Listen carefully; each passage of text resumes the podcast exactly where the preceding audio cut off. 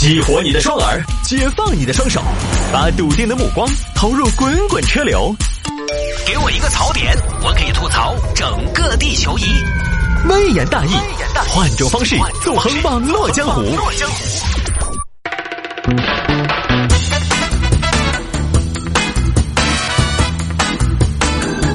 来，欢迎各位继续回到今天的微言大义啊。下面这个新闻呢，其实这个事儿吧还挺沉重的，但是呢，因为微言大义的节目调性呢，所以可能会有一些扮演的成分，会有一些调侃的成分，但是我绝对没有那个意思啊。有听众朋友说摆下这个事情，家属办完丧事被医院通知弄错了，这个事儿发生在广西南宁。南宁这儿一个陈女士，陈女士的家中老人在上个月月底呢因病送到了南宁市北济医院来进行治疗。第二天凌晨呢，医院通知家属老人病危了。十分钟之后呢，医院通知老人因抢救无效去世。这边家人赶过来，看老人家最后一眼吧。家属撩开帘子看了，也看到逝者手环上写着老人的身份信息。随后呢，院方出具了居民死亡殡葬证，家属呢把老人带回家办理了丧事。妈，养育之恩，来世再报。结果呢，刚刚曼妥那边电话来了，喂，你好，请问你是那个陈女士吧？喂，你好，你是？哦，我是那个南宁北极医院，这边是这个样子的哈。呃，你们前两天呃拉回去那个病人，呃，有这么回事噻？有啊，那是我妈。她现在你们是咋个处理的呢？什么叫咋处理的？什么处理？处理什么？那是我妈，那能叫处理呀？那当然是厚葬啊！哦，厚葬啊，呃，葬没有呢？现在刚葬下呀，啊，涨了啊，涨了呀？怎么的？呃，是这个样子的，女士，现在有这么个情况，什么情况？嗯。哎呀，接下来我跟你说的事情呢，可能会让你有点难以接受。但是有的时候呢，呃，人生就是如此，在你完全没得准备的情况下，它总是一个痛击打得你晕头转向，这都很正常。到底什么事情啊？需要铺垫这么多？呃，我核实一下，你妈是叫尹婆婆啊？对啊。哦，那就是了。那个是这个样子的，就是姐，那个你们后葬的那个人，你现在看可不可以想个啥子办法把他弄出来？你这是什么混账话？老人家尸骨未寒，埋了又弄出来。呃，呃啊，这个样子，陈女士，我换个说法。假如说，假如说你现在失去了妈妈，那么这个时候你想不想她？谁会不想自己妈？那你想不想你妈妈？死而复得，死而复生。哎，你现在最大的愿望是不是就是还能在医院看老人家几眼，跟老人家多说几句话？再过过年，是啊，那恭喜你！怎么呢？你的愿望实现了，啥意思啊？惊喜惊喜！陈女士，你妈也就是尹婆婆还在医院里边输液，啥意思呀？呃，就是说你埋的不是你妈妈，你妈妈还在我们医院接受治疗啊？咱们还在呀？在，陈女士，好消息啊！人间有真情，人间有真爱。有爱就会有奇迹啊！我觉得可能是不是老天爷？你说是不是看到你的孝心了，所以就把你妈妈留下来了？难道真的是一片孝心感动天地了？那肯定是噻！这不对呀！那我妈在医院，我这埋的是谁呀？这个这个这个这个这个，对呀，我埋的是谁呀？我拉回来，我这又是哭又是拜又是祭的，这是谁呀？这个。也是一个婆婆，今年七十三岁。虽然你不认识，但你这么想，她她也是个妈妈。那关我什么事儿？又不是我妈。合着说我拉回去三天，一顿操作猛如虎，葬了别人的老母。不是，我觉得这是上天开了一个小小的玩笑。这不是上天开的玩笑，这是你们的失误，重大失误，特别重大。不，这个承认，承认，承认，我们是有一点失误，但是。陈女士，当时你们也认了人，对不对？我你们当时还还不是拉回家了？你说你们都没认出来，我们医院头，其实我觉得你这个事情，你们当儿女的多少有点责任，对不对？那你们的手环上明明白白、清清楚楚写了的“尹婆婆，尹婆婆，尹婆婆”，你说我们还要怎么看？那你们都不瞻仰仪容的吗？瞻仰仪容，瞻仰仪容，那就稍微看一看，那还特别仔细看呢。大家都来看呢，咱妈走的多遭罪啊！而且你说人没了，那多少有点变形。人老了，皱巴巴、皱纹什么的一上，我们哪知道啊？嗯，那现在怎么办啊？你不要嗯啊！哎呀，现在就这个情况，就麻烦你们把这个大妈想办法弄出来。人家都到医院来找妈了，你们带走的大妈叫李婆婆。那现在什么意思呀？就说我妈躺在医院无人照顾，而我们拉着素不相识的李婆婆大操大办办了三天三夜呗。养儿送终怎么能给别人送啊？就这么事儿啊。这个事儿呢，我没太编啊，我还是比较收敛的还原了一下经过。因为坦白讲啊，生离死别这样的事情呢，我还是觉得也不要太调侃了。首先呢，我们还是呃对逝者表示尊重。另外呢，还是希望尹婆婆早点儿。渡过难关，早点好起来。现在家属和院方呢还在继续的讨论这个事儿。我估计呢，结果肯定是院方多而不少要赔一点才会到手，对吧？这个事情呢，后果还是挺严重的。还有呢，这个事情其实有些细节还不太清楚，所以我觉得到底谁的责任呢？或者说谁的责任占了多大的比例，还是要再看看，等事情的细节渐渐明朗才能判断。啊，大家都说医院搞错了，可以理解。因为医院嘛，可能他事儿也多，他的这个医院就是这样的，他对待病人哈，尤其是当工作量比较大的时候，他可能就是搞错了，他就只能是搞错了。你可能说他不负责呢，他可能也谈不上不负责，他可能就是流程啊没有完善。呃，很多朋友说医院搞错了可以理解，因为只要是人操作的事情呢，有可能出错。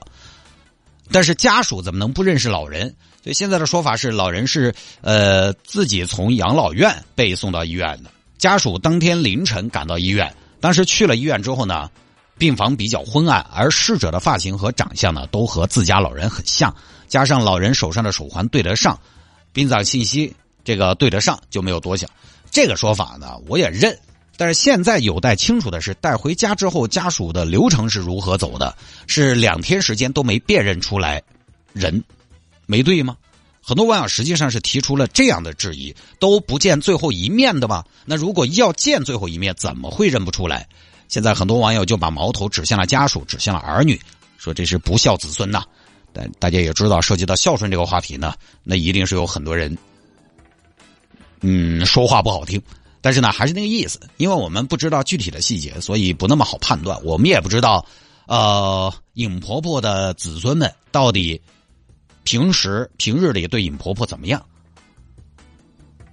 呃，这个，因为我还是觉得哈，确实存在一个问题，因为人走了之后呢，首先第一样子他确实会变，这个我也不是帮家属说话，那跟我没有半毛钱的关系，对吧？